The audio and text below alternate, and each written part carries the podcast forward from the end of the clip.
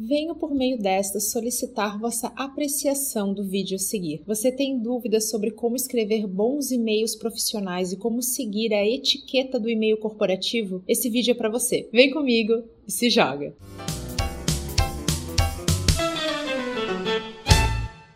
Foi-se o tempo que a gente usava o e-mail para falar com os nossos amigos. Hoje a gente usa o WhatsApp e redes sociais para isso, mas o e-mail ainda é soberano na comunicação corporativa no nosso dia a dia profissional. Para evitar uma avalanche de gafes, a primeira coisa para a gente entender é o tom da nossa comunicação quando a gente conversa profissionalmente através do e-mail. Um conflito de posicionamento super comum é quando você é muito informal pessoalmente, quando ao telefone você fala de uma forma muito calorosa e na hora de disparar um e-mail você usa termos como vossa apreciação, atenciosamente, venho por meio desta. Soa muito artificial, como se fosse outra pessoa falando. Isso não é interessante para sua imagem profissional, mas ao mesmo tempo você também vai precisar seguir seguir um pouco da etiqueta da empresa onde você está inserido. Como que é a cultura da empresa onde você trabalha? Ela é super informal como uma startup ou ela é muito mais formal com regras? Quer ver uma dica para saber como é que é o tom de voz da empresa? Fica de olho em como gerentes, coordenadores ou até mesmo diretores escrevem seus e-mails. Eles são muito formais ou eles tendem a ser um pouquinho mais informais? É importante que você fique de olho nisso para conseguir se portar de uma maneira similar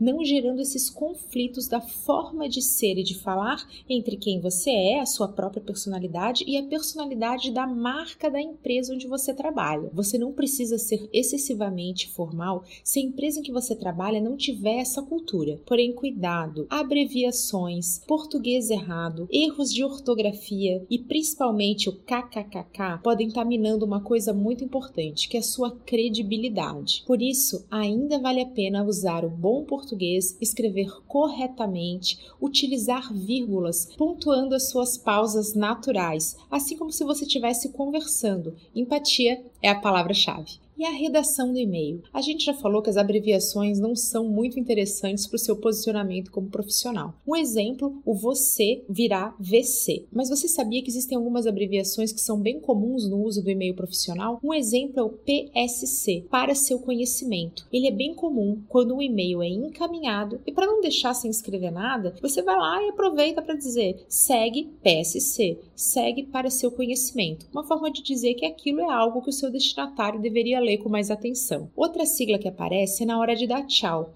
o famoso ATT ou ATTE, que significa atenciosamente, uma maneira bem educada e bem formal de se despedir. Uma outra sigla comum nos e-mails, que geralmente aparece no assunto, é o ASAP, ASAP, significa as soon as possible ou urgente. Por falar em urgência e abreviações, uma dica: seja educado. Não são os 10 segundos que você vai perder desejando bom dia, perguntando se está tudo bem, explicando com mais detalhes o que você deseja, ou naquele momento de não usar o campo de assunto para dar uma ordem ou pedir um favor, do tipo enviar a campanha para o cliente. Seja gentil.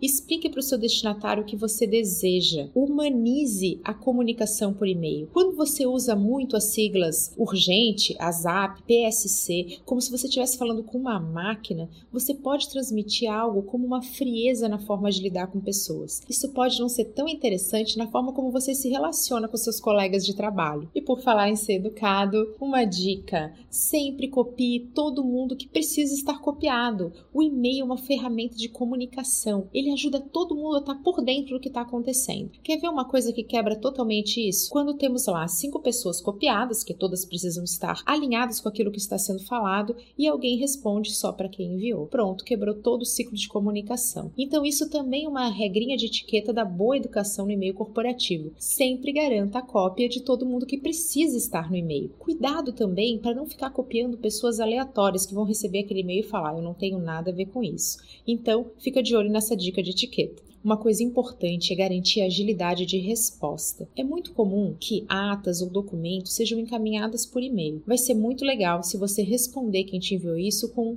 ok, confirmando o recebimento, ou lido, entendido, de alguma forma mostrar que você recebeu aquilo. Se você leva mais do que dois dias para dar um simples recebido, lido, você está com problemas na sua gestão de tempo. O e-mail precisa de uma certa agilidade. Mas muitas vezes o que acontece é que o e-mail não chegou. É bem comum. Temos algumas pesquisas que mostram que até 30% dos e-mails enviados não são entregues. E muitas vezes a gente vai ter que usar uma outra mídia para confirmar o recebimento. Pode ser o telefone numa ligação rápida, mas é muito melhor que seja algo parecido com aquele e-mail, como por exemplo o inbox do Facebook ou WhatsApp dizendo: Fulano, você recebeu o meu e-mail apenas para confirmar. Você vai se surpreender com o número de vezes que o seu destinatário vai dizer: Não, não recebi. Isso vai ser uma chance de você reenviar e não ficar apenas esperando.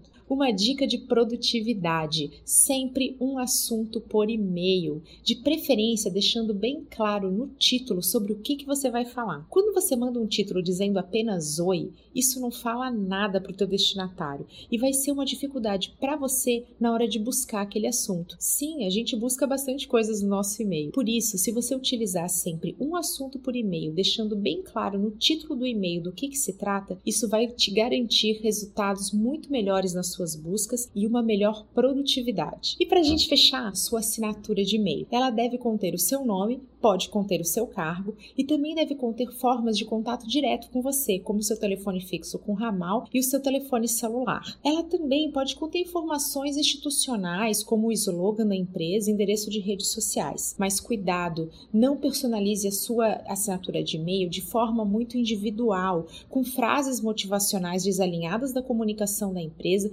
ou GIFs animados. Isso não vai ser interessante para sua conduta e postura profissional. Eu espero que tenham gostado do vídeo e que ele te ajude a conviver melhor nesse universo cheio de regras de etiqueta que é o e-mail profissional.